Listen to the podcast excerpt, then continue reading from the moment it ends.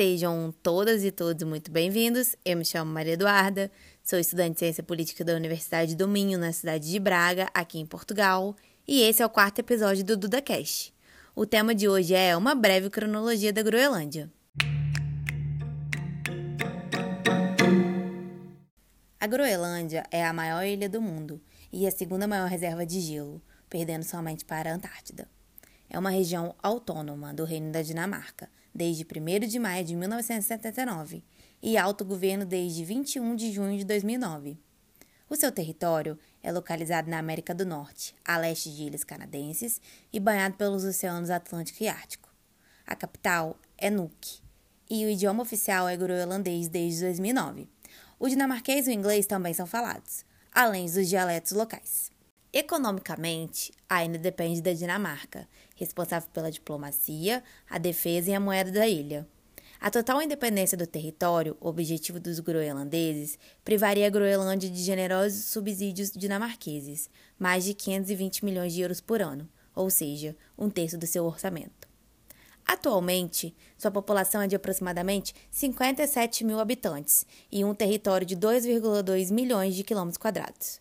São 86 comunidades urbanas, além de algumas áreas administrativas e 47 assentamentos e localidades abandonadas.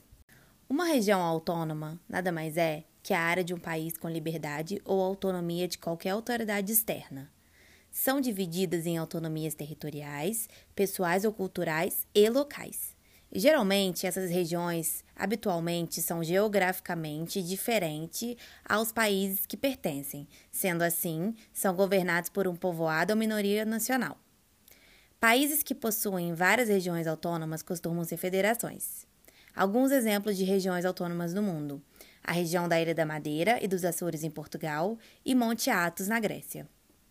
Historicamente, a ilha é habitada desde 2000 a.C quando as primeiras tribos Inuits ou Inuti, nação indígena esquimó que habitam regiões árticas desde o Alasca, Canadá e Groenlândia, chegaram por lá. Oficialmente, foi descoberta por Érico o Vermelho, um viking por volta de 982 d.C. Eric explorou a costa sudeste da Groenlândia durante três anos de seu exílio da Islândia, exílio este por crimes cometidos. Descobre toda uma área livre de gelo e pasto para gado, quando termina o exílio, retorna à Islândia e convence cerca de 500 islandeses a acompanhá-lo na colonização dos novos territórios, a que chamou Terra Verde. A ilha um ou dois navios vindos da Noruega ou da Islândia, com os quais mantinham relações comerciais bastante benéficas, já que na Europa eram muito apreciadas presas de morsa, peles de urso polar ou chifre de narval, uma espécie de baleia, e em troca obtinham materiais de construção e vinho. Já por volta do ano 1000, em uma viagem à Noruega pelo filho de Erik, Leif Erikson, provavelmente o primeiro europeu a chegar à América do Norte, o rei o encarrega de levar a religião cristã para a Groenlândia, convertendo sua mãe, entre outros, em seu retorno. A esposa de Eric exige a construção de uma igreja para seus ritos, mas ele, que ainda permanece fiel aos deuses nórdicos, se recusa. Eric é pressionado pela esposa e finalmente constrói a primeira igreja do cristianismo na América em Brattahlid, cujas fundações ainda podem ser vistas hoje. No ano de 1261, mantendo suas leis já existentes, os groenlandeses aceitam fazer parte da coroa norueguesa. No início do século XII, buscando maior apoio do governo para a ilha, criam um arcebispado. A Diocese de Gardá, hoje gálico, é criada tendo como figura representativa o arcebispo Arnold, progredindo rapidamente com a construção de um mosteiro, um convento, uma catedral e um total de cinco igrejas, aumentando gradualmente em poder. Já por volta do ano de 1500, ocorre uma queda da população e um grande fluxo emigratório dos jovens locais. Alguns dos motivos foram o abandono da coroa norueguesa para com a ilha, a exploração em excesso de terras que deixam de dar frutos após 500 anos de produtividade, e a pequena era do gelo do século XIV, que afetou todo o planeta e produção de comida e a convivência com o povo local. No final do século XVII, a Europa aumenta o interesse pela exploração marítima. Assim, a caça às baleias e comercialização de sua gordura, óleo e barbas afirma a soberania dos mares do norte pelo reino da Dinamarca, levando à recolonização da Groenlândia em 1721. O missionário Hans Egid foi enviado para recristianizar a população, através de um projeto de uma empresa comercial que tinha o intuito de defender seus interesses comerciais com os inuits. Durante o século XIX, a identidade da Groenlândia foi reconhecida com a criação de escolas com ensino do idioma local e a publicação do primeiro jornal do mundo em groenlandês.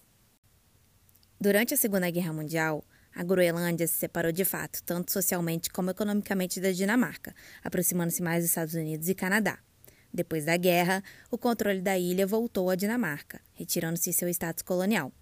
Embora continue sendo parte da Dinamarca, em 1985, a ilha foi o primeiro território a deixar a União Europeia, mas ainda possui o status de Estado associado. A política da Groenlândia funciona da seguinte maneira: é uma monarquia constitucional parlamentarista, o primeiro-ministro é Mutebo Urupiegid e a rainha é Margarida II da Dinamarca. Sete partidos compõem o parlamento e sete também foram os primeiros ministros de lá. O parlamento groenlandês é unicameral, ou seja, possui somente uma Câmara Legislativa. Países como Portugal, Cuba, Israel e outros 18 funcionam deste modo. Já para as questões internacionais, possui dois representantes no parlamento dinamarquês. Por ser amplamente rica de recursos naturais e possuir uma excelente posição geográfica, no ano de 2019, a ilha foi palco de disputa entre Estados Unidos e China. Donald Trump, ex-presidente estadunidense, queria comprar a ilha, mas a hipótese foi considerada absurda. O interesse dos Estados Unidos pela Groenlândia é desde 1946. Um projeto de mineração de terras raras e urânio de Kuanarsut, no sul da Groenlândia, fez com que a população votasse em massa no Partido Ecologista de Esquerda, partido do atual primeiro-ministro. Dois grandes problemas afetam a ilha hoje, que são a taxa de natalidade e de suicídio. O problema de natalidade é um dos maiores do mundo. Cerca de metade das mulheres que engravidam por lá abortam. São cerca de 30 abortos por cada mil mulheres. O que explica o grande problema são dificuldades econômicas, condições precárias de moradia e educação ruim. O aborto por lá é legal e gratuito. O dia do aborto na ilha é toda quarta. A taxa de suicídio é a maior do mundo. São 83 mortes por 100 mil pessoas a cada ano. A justificativa é pela transformação ocorrida no país, desde o território ser parte da Dinamarca. Os costumes, cultura local foram transformados. A vida moderna fez com que o alcoolismo e abuso sexual fosse algo presente na Nova Groenlândia. Embora seja uma ilha com uma população pequena, possui uma universidade de ensino público. A Universidade da Groenlândia possui 750 alunos e um dos que estudaram por lá foi o atual primeiro-ministro.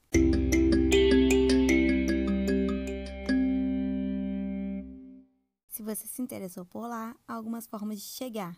Pode ser pela Islândia ou Dinamarca. Lembrando que brasileiros não precisam de visto para entrar no território. Eu fico por aqui e até a próxima!